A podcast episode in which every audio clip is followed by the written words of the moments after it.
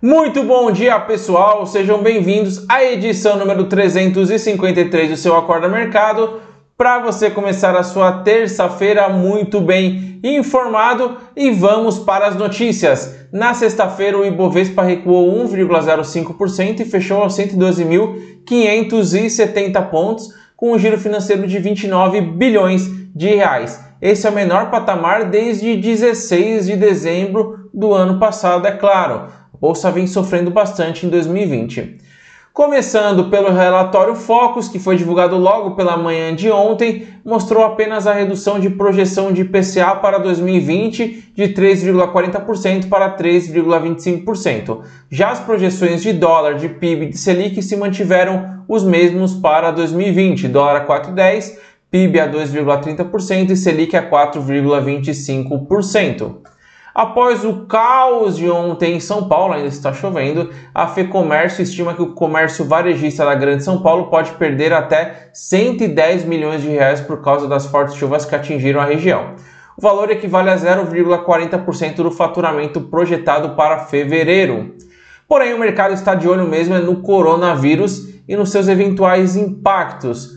Primeiro, é claro, o impacto de mortes, que já chegaram a 1.011, enquanto os números de infectados já passou de 42 mil. Aqui no Brasil foram confirmados mais sete casos de suspeita, tá? De suspeita de coronavírus, além de três casos em, em investigação. Então, nenhum caso confirmado de coronavírus no Brasil, apenas investigado, tá? Não confunda.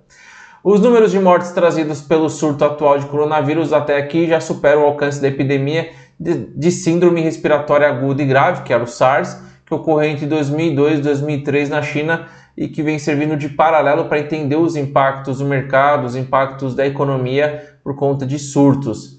Em meio às incertezas, economistas e investidores têm usado esse episódio como parâmetro do que está por vir. Como eu comentei, é um parâmetro a olhar para o surto anterior. As preocupações com o vírus e com o crescimento chinês vêm afetando as empresas ligadas a commodities, pois possuem correlação forte com a economia chinesa. E no para Ibovespa, das 73 ações do índice, 59 recuaram, 13 subiram e uma ficou no 0 a 0. As ações da Petrobras é uma dessas que subiram, subiu 0,69% a R$ 29,13, mesmo com a queda do preço do barril de petróleo. Já as ações da Vale recuaram 3,67% a R$ 50,19, não resistindo às preocupações com o mercado chinês. Os bancos, na expectativa de balanços positivos, voltaram a fechar em alta. As ações do Bradesco subiram 1,07% a R$ 34,09. As ações de Itaú subiram 1,69% aos R$ 34,78. Lembrando que o banco divulgou o resultado ontem após o pregão, logo, logo vamos falar disso, de alguns resultados.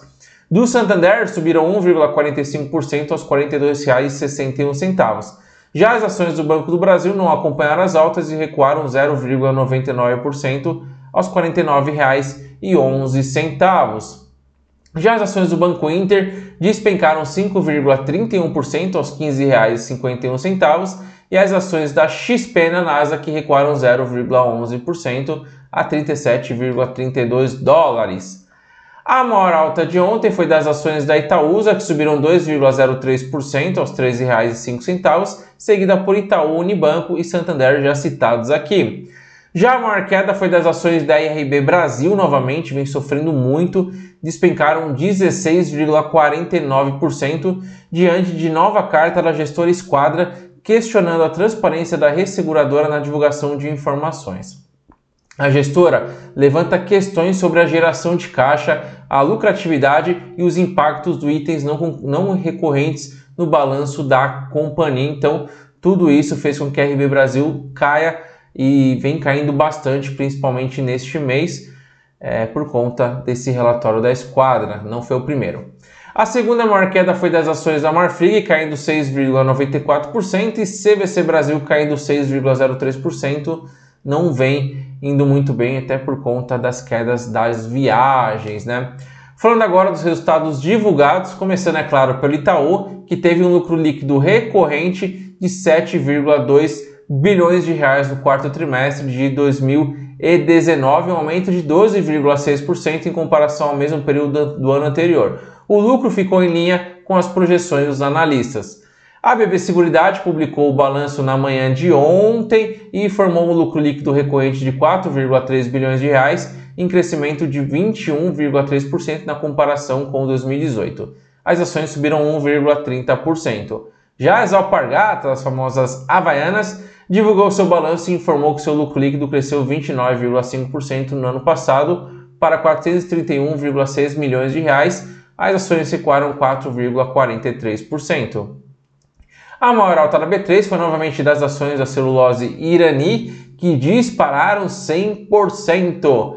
Além de iniciar a migração para o novo mercado, a celulose Irani planeja levantar 400 milhões com a oferta primária de ações ordinárias que fará na B3 em março, com seu controlador, o grupo Habitasul, vendendo parte da fatia que detém, com vistas a ampliar a liquidez da companhia na bolsa.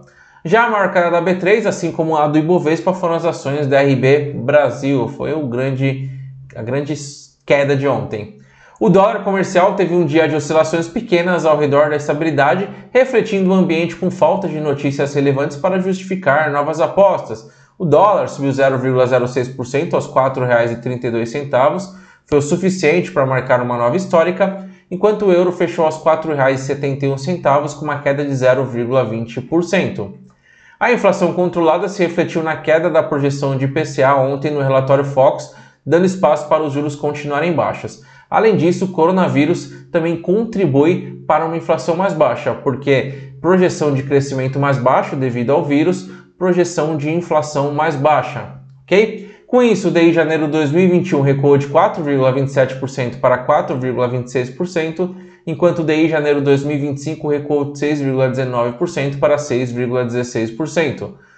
Já as taxas dos títulos públicos federais recuaram nos títulos que pagam juros reais e nominais. A gente trocou o vencimento dos títulos agora para acompanhamento, até porque a gente está acompanhando, por exemplo, a LTN 2022. Daqui ninguém entra hoje na LTN 2022 por conta até do pré-fixado ter uma, um imposto de renda que vai de que vai de 22,5% até 15% depois de dois anos. Então, para quem estaria negociando a LTN em 2022, estaria com uma taxa ali de imposto de renda no máximo de 17,5%. Não conseguiria chegar a 15% e por isso que a gente agora começa a trazer vencimentos um pouco mais longos. A gente traz NTNB principal 2026, NTNB 2055, LTN 2023 e NTNF 2031. Então a gente destaca aqui NTNB 2055, que recuou de IPCA mais 3,46% para IPCA mais 3,42%, e também para NTNF 2031 caindo de 6,68% para 6,66%. Na agenda hoje teremos bastante coisa. Teremos a ata do Copom às 8 horas, que não deve trazer muitas novidades após encerrar o ciclo de quedas na última reunião. Então o Copom não deve trazer algo tão relevante. Além disso, teremos prévias, as prévias do IPC-FIP às 5 horas e do GPM às 8 horas, lembrando que os dois são prévias.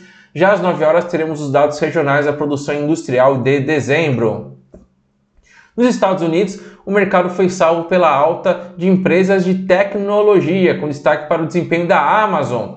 O índice S&P 500 e Nasdaq renovaram seus recordes. Dow Jones subiu 0,60%, o S&P 500 subiu 0,73% e o Nasdaq subiu 1,13%. As ações da Amazon subiram 2,63% e superaram pela primeira vez os 2.100 dólares após a Moody's elevar o rating da companhia.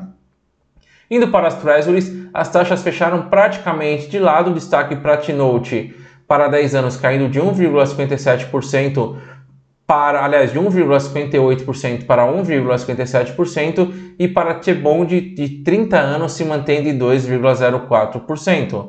Na agenda norte-americana, o único indicador é o relatório sobre empregos JOLTS de dezembro às 12 horas. Depois da alta acumulada da semana passada, lembra? Segunda, terça, quarta e quinta as bolsas europeias subiram, na sexta caiu um pouco e os índices acionários na Europa fecharam agora sem uma direção única, freados pelo retorno, de, retorno da cautela em relação ao surto de coronavírus, o mundo inteiro preocupado com esse surto. Frankfurt recuou 0,15%, Londres caiu 0,27%, Paris caiu 0,23%. Já Milão subiu 0,12% e Madrid subiu 0,05%. Na Ásia, com exceção de Tóquio, as bolsas estão subindo. Tóquio, como eu falei, está caindo 0,60%, porém Hong Kong subindo 1,29%, Seul subindo 0,99% e a bolsa de Xangai está subindo 0,51%. No Japão, a Nissan interrompeu parte da produção diante da escassez de peças que vem da China por conta do vírus. Olha a economia aí sendo impactada. Os preços do petróleo seguem fortemente pressionados pelo surto de coronavírus na China e pelas incertezas relacionadas à oferta, com os membros da, da OPEP aliados à OPEP, sem chegar a um acordo sobre a redução na produção, com a finalidade de combater a queda nos preços. Então vamos tentar, é, a ideia seria vamos produzir menos para que os preços voltem a subir, só que não há um acordo sobre isso.